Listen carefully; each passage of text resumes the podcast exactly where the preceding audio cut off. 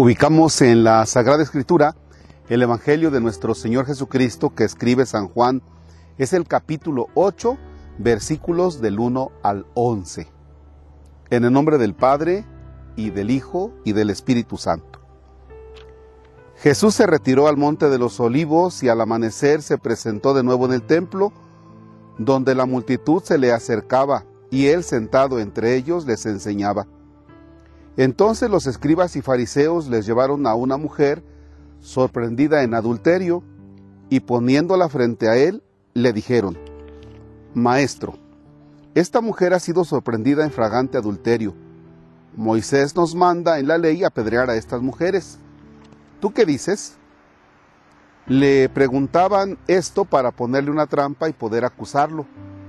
Pero Jesús se agachó y se puso a escribir en el suelo con el dedo. Como insistían en su pregunta, se incorporó y les dijo, Aquel de ustedes que no tenga pecado, que retire la primera piedra.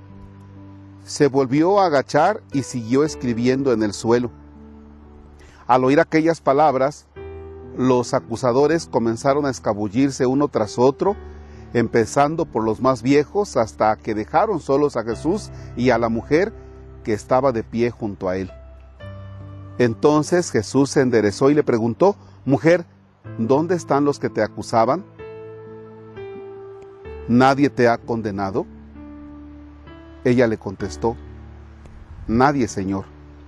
Y Jesús le dijo, Tampoco yo te condeno. Vete y ya no vuelvas a pecar. Palabra del Señor. Gloria a ti, Señor Jesús.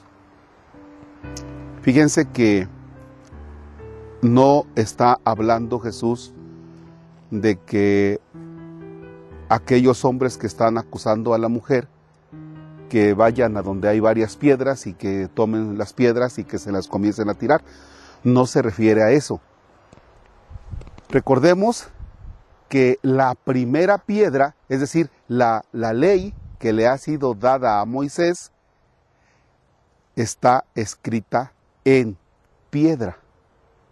Por eso dice, aquel que no tenga pecado, que le eche a esta pobre mujer la primera ley.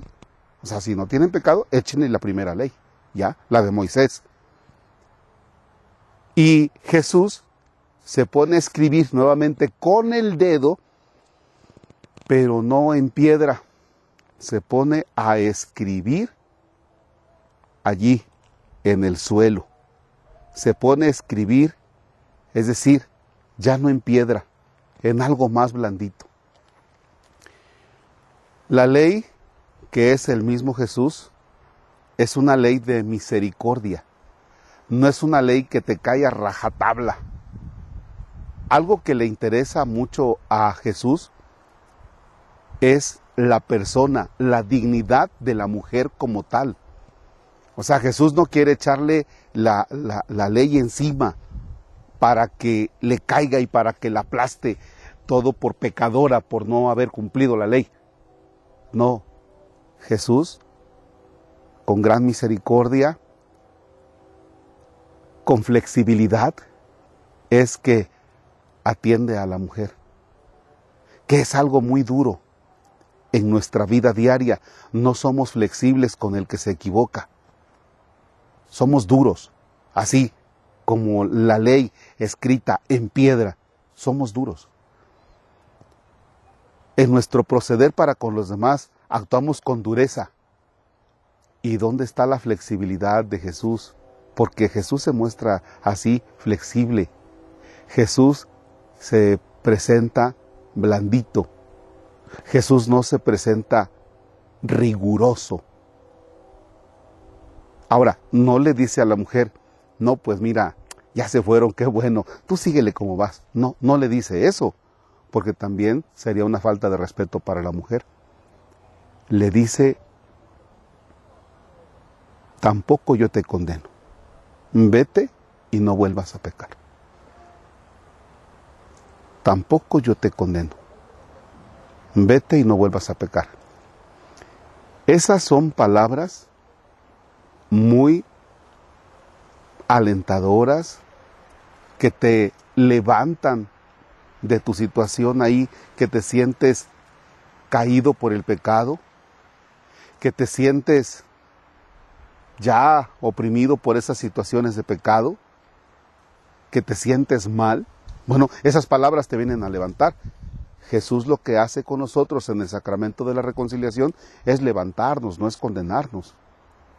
Y ahora bien, si Jesús me ha perdonado, si Jesús me muestra su amor con el perdón, entonces lo que yo tengo que hacer es a Jesús corresponderle también con mi amor. Entonces, ¿por qué me porto bien? Cosa que ya he dicho en otros momentos. Ah, yo me porto bien no porque Dios me esté viendo con una camarita y me esté anotando todo en una libreta para el día que yo llegue a su presencia a mandarme al infierno.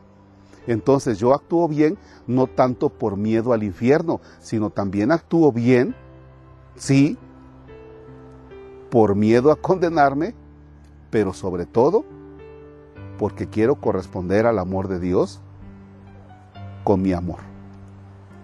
Padre nuestro, que estás en el cielo, santificado sea tu nombre. Venga a nosotros tu reino. Hágase tu voluntad en la tierra como en el cielo. Danos hoy nuestro pan de cada día. Perdona nuestras ofensas como también nosotros perdonamos a los que nos ofenden no nos dejes caer en tentación y líbranos del mal. El Señor esté con ustedes. La bendición de Dios Todopoderoso, Padre, Hijo y Espíritu Santo descienda sobre ustedes y permanezca para siempre. El Señor que rico en misericordia es nuestra esperanza. Podemos estar en paz. Demos gracias a Dios.